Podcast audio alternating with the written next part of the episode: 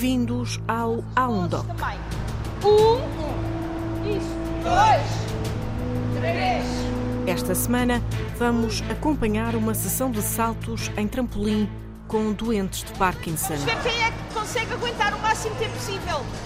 One, two, three. A doença de Parkinson afeta mais de 8 milhões de pessoas em todo o mundo e cerca de 18 mil portugueses. Caracteriza-se por tremores em repouso, rigidez dos músculos, afeta o sono, o pensamento e o equilíbrio. Em Portugal, todos os anos são registados cerca de 1.800 novos casos e a doença afeta sobretudo pessoas a partir dos 50 anos. Mas pode chegar mais cedo, como vamos ouvir neste trabalho da repórter Alexandra Sofia Costa. Ela entrou num parque de trampolins para acompanhar um projeto do Instituto Universitário Egas Muniz em colaboração com a Associação Portuguesa de Doentes de Parkinson. Vamos saltar para não perder o chão.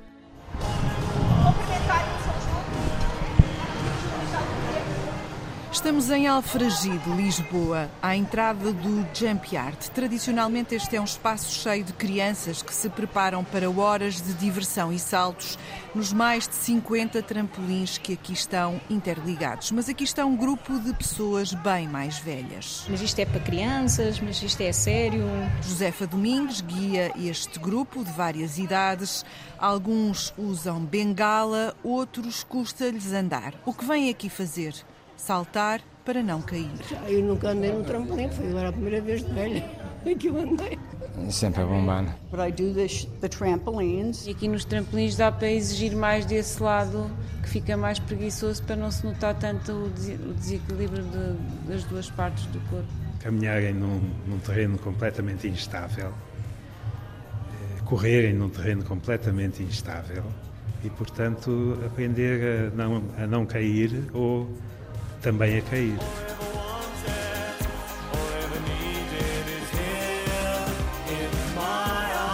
Ok, vamos a isto. Vamos juntar aqui num trampolim. Aprender a cair é uma arte. Resulta de um desespero muito grande da resposta às quedas em Parkinson. Portanto, enquanto profissional de saúde que há anos ando a lutar contra como diminuir aqui o risco de queda e infelizmente pela progressão natural da doença nós sabemos que as pessoas vão confrontar-se com este problema e, e já experimentando tudo, as atividades que, e achar que precisamos de um local onde as pessoas possam se sentir mais seguras para caírem, para treinarmos mesmo isso. Portanto, estas reações imediatas da queda e conseguir minimizar pelo menos o impacto. Se não conseguimos diminuir a frequência, pelo menos o impacto da lesão. Vamos só começar por inspirar conforme fazemos o movimento. Eu subo, É a convicção de Josefa Domingues, coordenadora de reabilitação da Associação Portuguesa de Doentes de Parkinson, fisioterapeuta, fez doutoramento na doença na Holanda, várias formações em todo o mundo para chegar a esta conclusão. A mesma de Catarina Godinho, investigadora, fisiologista e professora na Escola Superior de Saúde Egas Muniz, que diz mesmo o exercício é, na doença de Parkinson, a única resposta. é a única intervenção provada com capacidade para atrasar a evolução da doença. A mesma convicção tem o médico Marcelo Mendonça, neurologista, investigador na Fundação Champalimau. Nós vamos ter de fazer mais do que tomar um comprimido para resolver o problema. Se cair, e as pessoas vão cair. Isto vai acabar por acontecer, não é? Mas, ah, em alguma altura, isto vai acabar por acontecer se os conseguimos ensinar a cair melhor. E agora eu gostava de ouvir as vossas vozes também. Um, isso, dois. Os doentes de Parkinson costumam cair, aleijar-se e depois ficam com medo de sair de casa, de sair do sofá. E então declarei como inimigo o sofá. Sim, o Parkinson quer isso. Nós estejamos. Chitar aí, sossegadinho. Five, quatro, braço direito para a direita. O meu nome é António Camilo, tenho 60 anos e tenho a doença de Parkinson. Há quanto tempo é que descobriu? Há 20 e. Há 22 anos, desde os 38, que Camilo arrasta o Parkinson para fora de casa, como se fosse um amigo indesejado. está sempre presente. Ele tentou que eu ficasse em casa, sossegadinho, mas eu não fui por aí. Disse: Olha, ou vens comigo ou ficas tu aí. E, e tem sido esse o espírito me tem mantido assim. Relativamente bem, mas sempre muito ativo. Desde andar de bicicleta, pescar, eh, andar de patins, uh, sei lá, faço tudo. Faço tudo. Venceu esse, esse senhor que está aí dentro? Não venci porque ele não está por vencido e continua a atacar.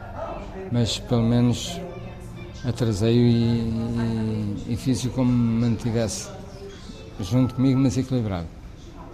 É, acho que consegui isso. Sempre tudo através do exercício? Sempre tudo através do exercício. Mas também com grande, uma grande força psicológica que é necessário para tudo. Isso, isso tem que se. É, tem a ver com cada pessoa. Há pessoas que reagem melhor, outras que não. Mas eu fui sempre. sempre a bombar. Dois, três. Quatro. Quando António Camilo conheceu Josefa, quase não andava, não conseguia comer sozinho, não trabalhava. Nessa altura, há 20 anos, António Camilo foi apenas prescrita medicação específica para a doença de Parkinson e nada mais. Nessa altura, Josefa Domingues trabalhava num centro de saúde em reabilitação. Eu estava, estava num, num centro de saúde e, de facto, tive um doente de Parkinson encaminhado para, uh, que tive que ir ao domicílio e depois contactei a associação na altura e porque queria fazer mais, queria ver o que é que era e apercebi-me que ninguém estava a fazer nada com estes doentes e, portanto, em termos de investimento de reabilitação era nula, não existia. Fui, ah, eu diria, alvo de algum gozo porque estás a fazer reabilitação com doentes de Parkinson. Ah, mas depois, conforme eu via o potencial que, que eles tinham, portanto, no fundo é só estimular a pessoa a mexer um pouco e a pessoa realmente responde, e, e, comecei a ter muito interesse e depois na associação um, fiz o desafio porque não criar alguma coisa mais específica para estes doentes e comecei a, a ir lá fora, a perceber o que é que estava a ser feito e a perceber que também não estavam a fazer nada. Então estamos a falar há 20 anos atrás, não havia um investimento direto sobre reabilitação, fisioterapia em doentes Parkinson. E o que aconteceu agora é, nos últimos 10 anos, conseguimos ver que o exercício é a única coisa que as pessoas conseguem fazer para se manterem saudáveis, portanto, para lutar contra a progressão de doença. E como a evidência científica já suporta isto, já temos o apoio médico para também encaminhar os doentes para a reabilitação. Portanto, há aqui uma transformação, sim, sim.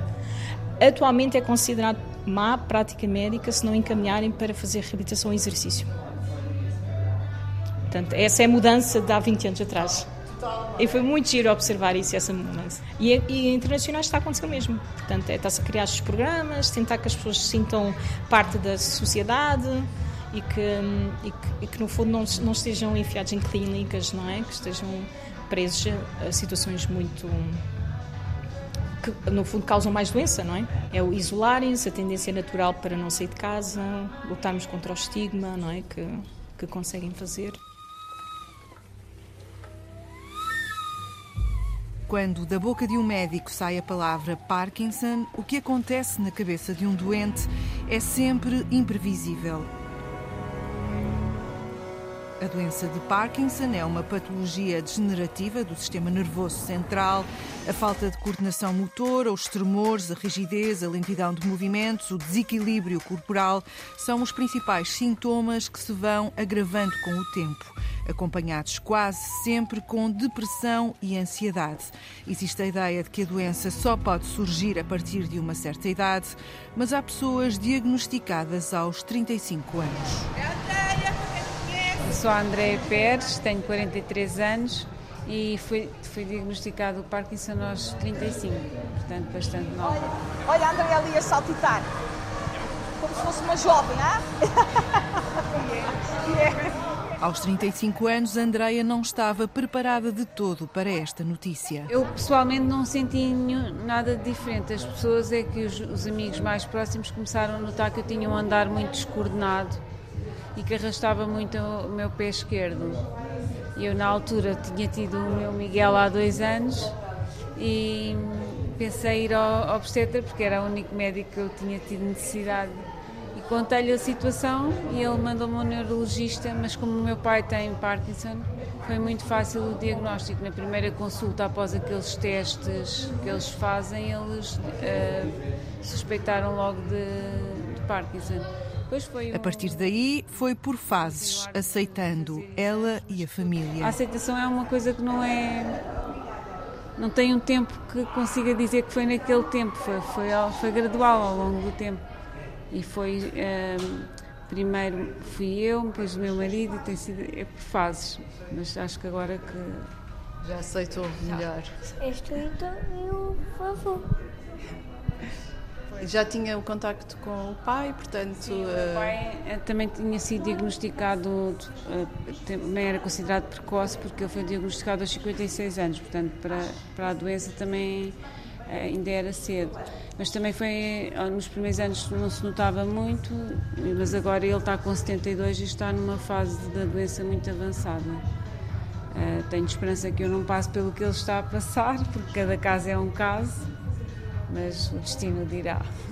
Também tem feito por isso, não é? Sim, Esta sim, questão do exercício. exercício e uh, tento manter-me informada para ver uh, quais são as, as, ferramentas que eu posso usar para uh, retardar a evolução da doença e tento que assim ela estabilize o mais possível. Como é que, como é que está neste momento? Como é que descreveria? É assim, é, eu acho que isto é por fases, continua a ser não, mesmo estando a, a, evoluir, não sinto que esteja sempre igual. Neste momento, agora tenho estado bem, consigo fazer uma vida praticamente normal, mas tive que reajustar muito a minha rotina, tive que reaprender a viver, por assim dizer. Eu tinha uma vida muito acelerada e tive que o trabalho, trabalho uh, reduzir o tempo de trabalho, uh, os cargos deixei para não ter stress, porque o stress é um grande inimigo desta doença e tentei fazer os reajustes necessários. Crianças, como é que é? Eu. Como é que tu encaras esta doença? É muito difícil ver a minha mãe às vezes uh, não consegue muitas vezes andar, mas nós temos de ajudar porque um, um, dia destes também podemos ter a mesma doença que os familiares têm. Tu ajudas? Eu ajudo. Como é que tu ajudas? ajuda a muitas coisas que a minha mãe precisa e não consegue e eu tento fazer igual à minha mãe. Agora fiquei emocionada. Tenho, o senhor tem 16 anos, o Miguel tem 10. Mas é um bem disposto. Está sempre muito animado. Também ajuda a ter um, um, um dia a dia mais uh, leve. E gostas de vir aos trampolim? Uhum. Ele adora. E a mãe também gosta? O que é que a mãe sentiu aqui nos trampolins? Alguma evolução, alguma evolução positiva? Sim, ela ajuda muito para, para conseguirmos gerir a, o equilíbrio, essencialmente, e também quando arranjarmos estratégias para, é, bem, é mais ao nível mesmo do equilíbrio. E, mas mesmo assim também ajuda-nos a trabalhar o lado que fica mais preguiçoso, porque esta doença normalmente há sempre um lado mais afetado e aqui nos trampolins dá para exigir mais desse lado que fica mais preguiçoso para não se notar tanto o desequilíbrio de, das duas partes do corpo. Eu não tenho tremores, só tenho rigidez, tenho muita rigidez, que, se, que fica mais assoberbada, por assim dizer, quando falta o efeito da medicação. Comecei por tomar só uma vez ao dia, depois 5 em 5 horas, 4 em 4 horas e agora já estou a fazer duas em duas horas. Portanto, começa-se a falar na, na possibilidade de fazer cirurgia de estimulação profunda, mas que eu também queria adiar o mais possível, porque também não sei que pode vir a ajudar nos sintomas, mas não é cura ainda, então é um bocadinho dolorosa em termos de, de intervenção em si. Não é bem dolorosa, porque eles conseguem nos dar analgésicos para não termos dor, mas ainda é mexerem-nos no cérebro e termos que estar acordados faz um bocadinho de confusão. Tenho um bocadinho de medo. Queria adiar o mais possível. Andreia, é a máquina que eu para. Por isso, a Andreia faz todo o exercício que pode aqui nos trampolins. Luís, não! Tudo bem? Já Luís detesta exercício. Luís Leiria, é, 66 anos. Vamos ver aqui quem é que vai aterrar E cair. A aula vai quase a meio quando vemos aproximar-se. Pelo corredor, lentamente arrasta o pé direito. O braço direito também parece não querer obedecer ao corpo. É no meio deste desequilíbrio geral que chega ao trampolim. Mas Luís está bem consciente da importância de andar, correr, saltar nestas areias movediças. Caminharem num, num terreno completamente instável, eh, correrem num terreno completamente instável e, portanto, aprender a não, a não cair ou também a cair. Quer dizer, porque se a pessoa cair eh, num ambiente como este de, dos trampolins, não, não acontece nada, não é? Muito dificilmente vai ter eh, qualquer tipo de lesão. Então, eh, também a treinar os reflexos, porque a pessoa é como se andasse num terreno minado. Em qualquer momento o pé pode escorregar, pode afundar, pode e, portanto, a habituação a todo um ambiente que é, por um lado, seguro, mas, por outro lado, eh, reproduz, amplia os problemas que o doente Parkinson tem e um deles é o desequilíbrio. Né? Eu, particularmente, tenho, das coisas que eu tenho mais é desequilíbrios. E, pronto, e aprendi, aprendi imenso a controlar, a controlar os meus movimentos, a, com, com os trampolins. As quedas são uma das principais causas de morte nos doentes de Parkinson. Mais do que isso, o número de quedas é um indicador do estágio da doença. Quanto mais avança a degeneração, maior o registro de quedas. A medicação funciona relativamente bem na rigidez, na lentidão e nos tremores, mas não tem qualquer efeito na marcha. Josefa Domingues diz que encontrou nos trampolins uma resposta que parece bastante científica a este problema. Pois também informação tátil que está a vir do trampolim, penso que há uma influência motora mesmo, física ali, e que diminui logo a rigidez ao nível dos membros uh, das pernas e, portanto, mantém esse, esse impacto. Para manter, teria que ser isso. mas estamos a estudar, portanto, ainda não sabemos bem explicar os mecanismos que podem estar por trás, mas é com grande entusiasmo que vemos as pessoas aderirem a uma coisa não clínica, porque o problema em Parkinson é que as pessoas têm que fazer exercícios para o resto da vida. Nem no resto da vida, nem nunca. Luís Leiria sempre detestou o exercício físico. Sempre. Na escola eu fugia das aulas de educação física, arranjava qualquer subterfúgio para não ter que ir lá. E, mas eh, o Parkinson leva a gente a ficar rígido, né? cada vez mais rígido, e a tender uh, ao menor esforço. E se a pessoa tem o menor esforço, começa a ficar curvada, cada vez mais curvada. E eu pensei, bom, eu se não faço alguma coisa. Uh, estou frito. Né? Daqui a pouco sou um velho entrevado e eu tenho, ainda não tenho 60 anos. Na altura, quando eu pensei isso, não tinha. Agora tenho 66. Conhece aquela expressão a brincar, a brincar, a gente faz coisas sérias? É. a nossa voz tem ser bem forte, está bem? É importante. Não, a diferença é completa. Completa. Eu não estaria aqui eh, relativamente bem para para, para quem tem já a doença diagnosticada há 13 anos, se não tivesse feito este, esta tarefa, estas atividades de exercício. Não tenho a menor dúvida. E depois, não é, não é qualquer exercício, é exercício virado mesmo para as nossas, os nossos problemas e para tentar amenizá-los o máximo possível. Eu estou convencidíssimo que se não tivesse feito isso, eu estava, enfim, não estaria um vegetal, mas eh, estava muito mal. Estava muito duro, muito rígido. Muito... Temos conseguido, não podemos mexer os pés, mas mexer os braços. Survival! Luís Leiria já conta 13 anos de doença. Manifestou-se aos 53, era jornalista. Hoje, 13 anos depois, está reformado. A mão direita, a mão que lhe permitia escrever, já não está disponível. Primeiro, a mão direita começou a tremer tão desesperadamente, principalmente se eu queria usá-la para escrever, que passou a ficar inútil, completamente inútil. Complicava mais do que ajudava. Então, antes de eu desistir da mão direita, eu ainda me sentava, porque a mão direita começava a tremer e a perna direita acompanhava. Então, eu, para parar a perna direita, eu sentava-me em cima da perna, estás a ver? Punha assim, fazia assim e tal e sentava-me em cima da, da, perna. Mas depois a mão direita já começava a complicar. Bom, em resumo, eu comecei a escrever só com a esquerda. E depois há certas coisas, por exemplo, o, a escova de dentes, o, o rato do computador, como é que fazes? Portanto, era uma coisa muito exigente em termos de, de ritmos, de, e muito rapidamente eu deixei de, de, poder acompanhar e não tinha as menores condições para isso.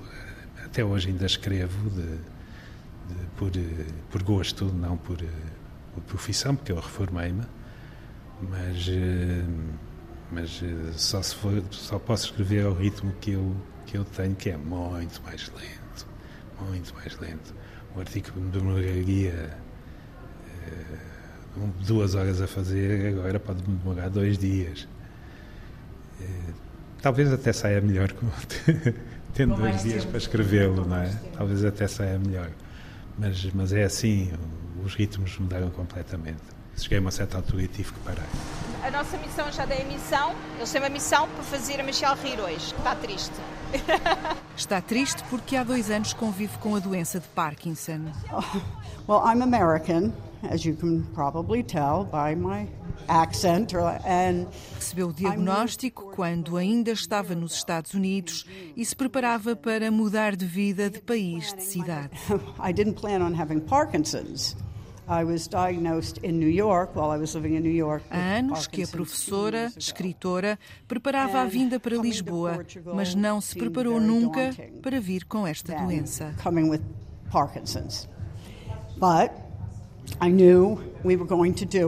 Vir para Portugal, assim, parecia-lhe muito assustador.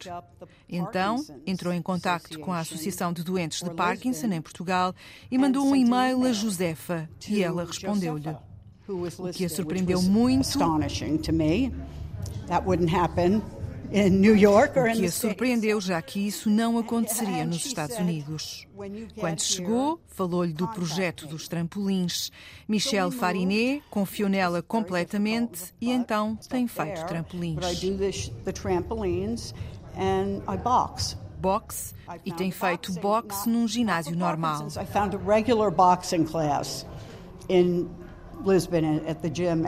Have a 68-year-old woman. Uma mulher de 68 anos a dar socos em grupo.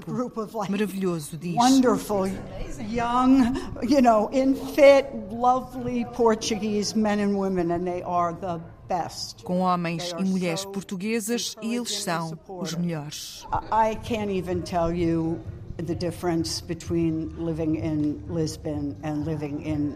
ela nem consegue pôr em palavras a diferença entre viver em Lisboa e não em Nova York. Portugal is a dream. Portugal é um sonho, confessa. Não gosta do Parkinson, aliás, detesta, mas aqui está convencida de que pode viver com ele. Não há dúvidas que o Parkinson afeta as pessoas emocionalmente. É uma doença que cria ansiedade, nem é preciso estar ansioso. Michel Farinet comprometeu-se com isto, com o exercício, por isso diz é um pé à frente do outro. Sair e fazer exercício e não pensar muito. Se pensar diz, pode não sair de casa. Em Lisboa, Michel Farinet diz que encontrou pessoas incríveis de apoio, gentileza e aceitação. Just amazing, supportive people and kindness and um. Uma dessas pessoas é Catarina. Então, meu nome é Catarina Godinho, eu tenho 47 anos e cheguei a este contexto. Uh, na altura, a minha avó teve um diagnóstico de doença de Parkinson e eu percebi que em Portugal não se fazia absolutamente nada em termos de intervenção, de exercício para Parkinson. Porque é que não há nada para Parkinson? Portanto, e essa foi a minha grande questão. Na altura, estávamos em 2005, 2004, 2005 e comecei e disse, ok, uh, o meu doutoramento tem que ser sobre isto e que eu quero saber mais e comecei a ler que realmente lá fora começava a haver alguma caracterização em termos de controle motor e alguma tentativa de intervenção a nível de exercício físico com estas pessoas. E que em Portugal uh, estávamos um bocadinho ainda um passo atrás nesse contexto, mas felizmente, com alguma persistência, uh, consegui realmente que, uh, que, convencer alguns clínicos e alguns uh, professores que, que, a deixarem realmente explorar um bocadinho mais esta área e, inclusivamente, que abrissem portas de um contexto hospitalar para eu poder ter acesso a doentes e realmente fazer a minha tese de doutoramento, que foi sobre o controle motor e a caracterização das quedas e o controle postural na doença de Parkinson. E assim, Catarina Godinho e Josefa Domingos começaram a trabalhar e a avaliar doentes. Guidelines para treino cognitivo em Parkinson não existem, não é? Portanto, ninguém sabe ainda como fazer.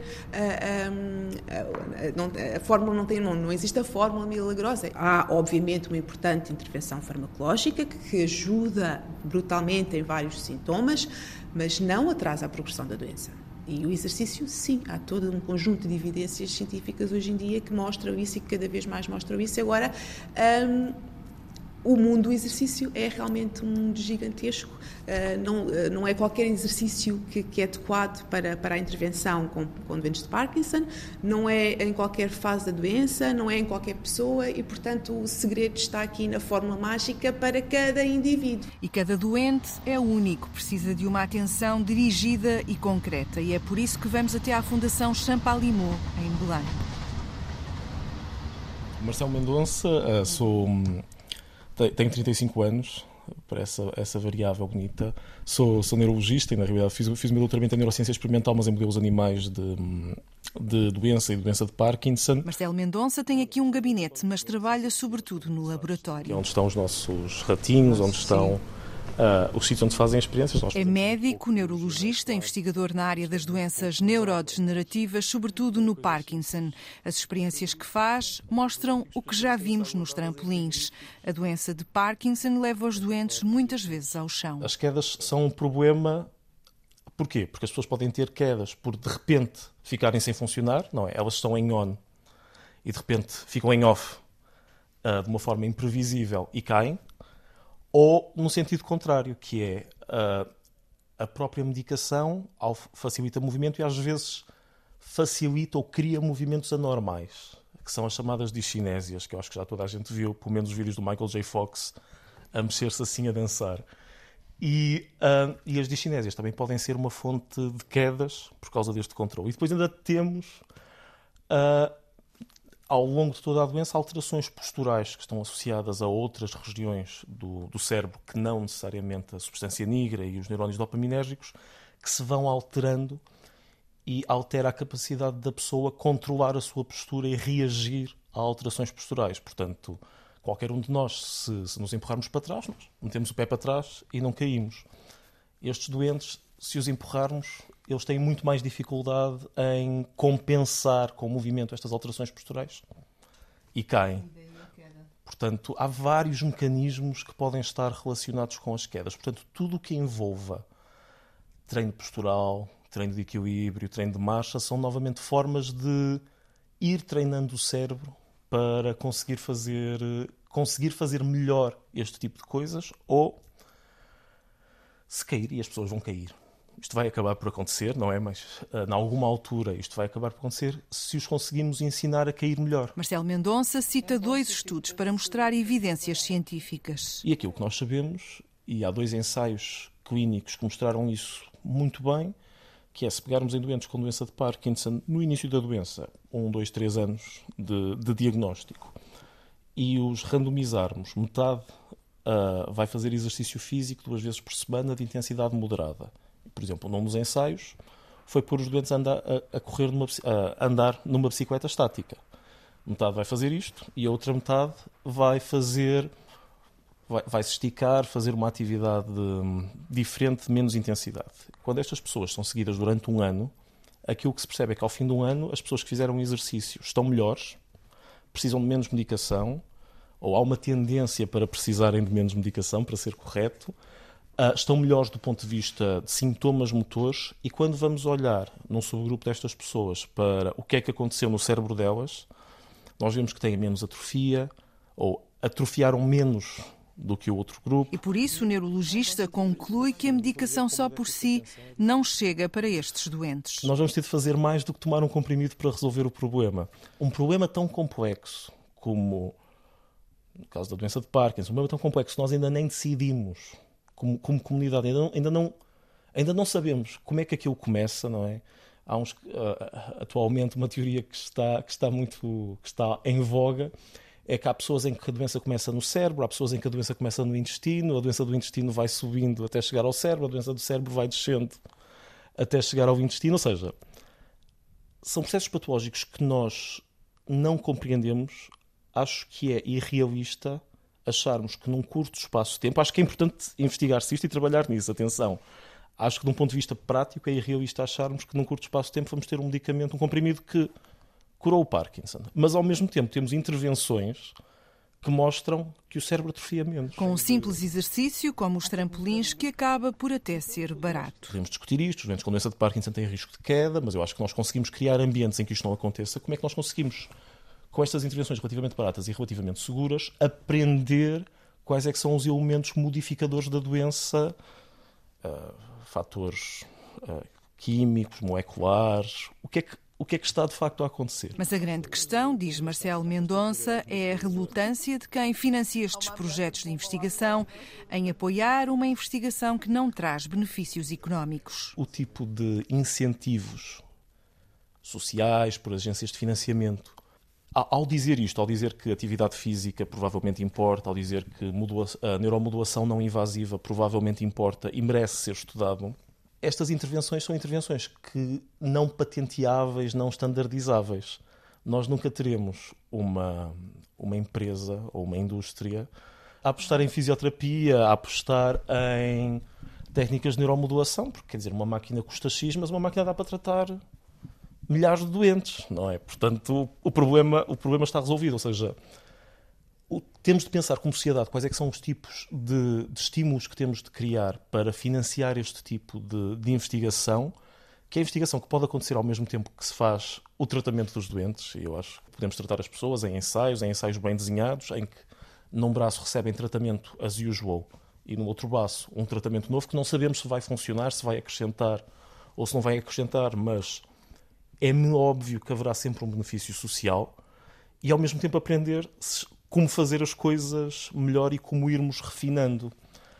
Mas uh, o modelo de financiamento é menos atraente uh, porque vai partir da sociedade civil, de associações, de, de fundações, de financiamentos públicos que também são um problema, pelo menos na nossa realidade. A indústria farmacêutica aposta nos medicamentos e mais ninguém estuda intervenções mais simples. Por isso, o médico entende que tem de ser o Estado, a comunidade, a apoiar estes projetos de investigação para que os doentes tenham verdadeiro acesso a eles. Os doentes de outras partes do país que me dizem que, pronto, eu até gosto muito de ir à piscina, mas para ir à piscina preciso que o meu filho me vá buscar e Prédios sem elevador, zonas, zonas muito rurais, uh, com, com maus acessos de transportes públicos.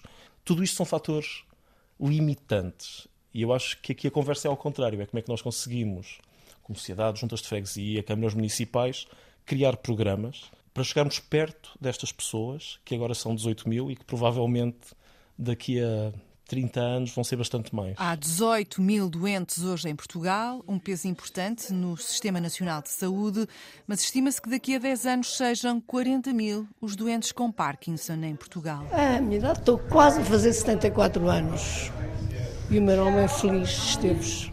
A única hipótese que me resta é fazer exercício e mais nada.